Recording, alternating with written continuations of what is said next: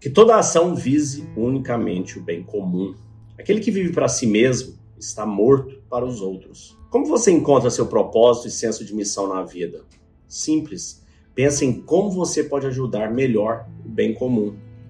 Marcos Aurélio lembra a si mesmo. Evite todas as ações que são casuais ou sem propósito. E, em segundo lugar, que toda ação vise unicamente o bem comum. Ser um ser humano honrado e decidido é ajudar os outros. Para ajudar os outros, não tão afortunados como nós, significa continuar fazendo bem aos outros, mesmo que eles nos odeiem.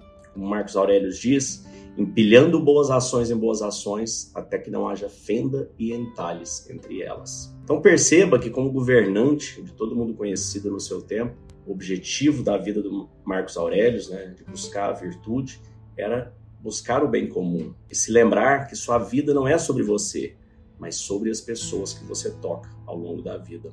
Dentro do chamado estoico, nós temos dado bastante luz à importância da calma da mente. Quanto a calma da mente traz abundância, traz poder, traz disciplina. Recentemente fizemos uma imersão com mais de 70 empreendedores da Endeavor, amigos que fizeram Harvard, do OPM, grandes empresários com empresas listadas nas bolsas de valores, trazendo todo esse conhecimento da calma da mente, do foco da resiliência.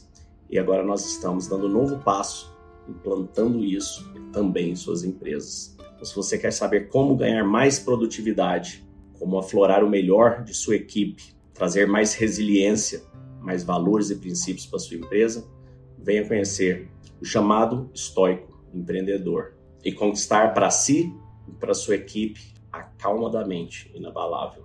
Desejo um dia de abundância e paz. Fique com Deus.